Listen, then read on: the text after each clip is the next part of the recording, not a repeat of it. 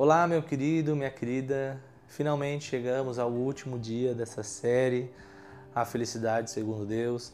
E espero que ao longo dessa semana eu, de alguma forma, possa ter te ajudado né, a viver a verdadeira felicidade segundo Deus, né, a provar essa verdadeira felicidade.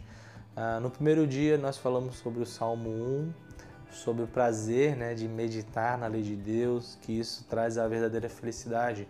E eu gostaria então de fechar essa série de uma forma muito semelhante.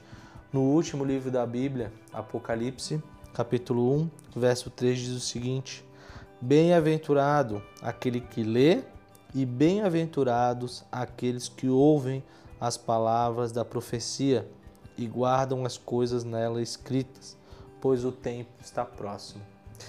Muito interessante que João, escrevendo Apocalipse, ele fala sobre essa verdadeira felicidade no capítulo 1 e no capítulo 22 ele também fala que a verdadeira felicidade, a felicidade segundo Deus, é ouvir, ler e guardar o que foi registrado não só em Apocalipse, mas de Gênesis a Apocalipse.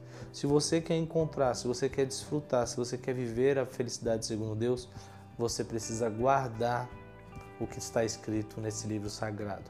E o que é guardar?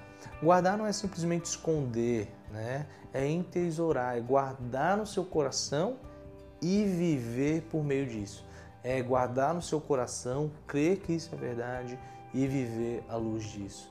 Por isso que o Salmo 119 fala que a palavra de Deus é uma lâmpada que ilumina o nosso caminho. Guarde a palavra de Deus no seu coração e desfrute da verdadeira felicidade, a felicidade segundo Deus. Deus te abençoe e até amanhã, onde nós iremos adorar o nosso Deus juntos. Um abraço.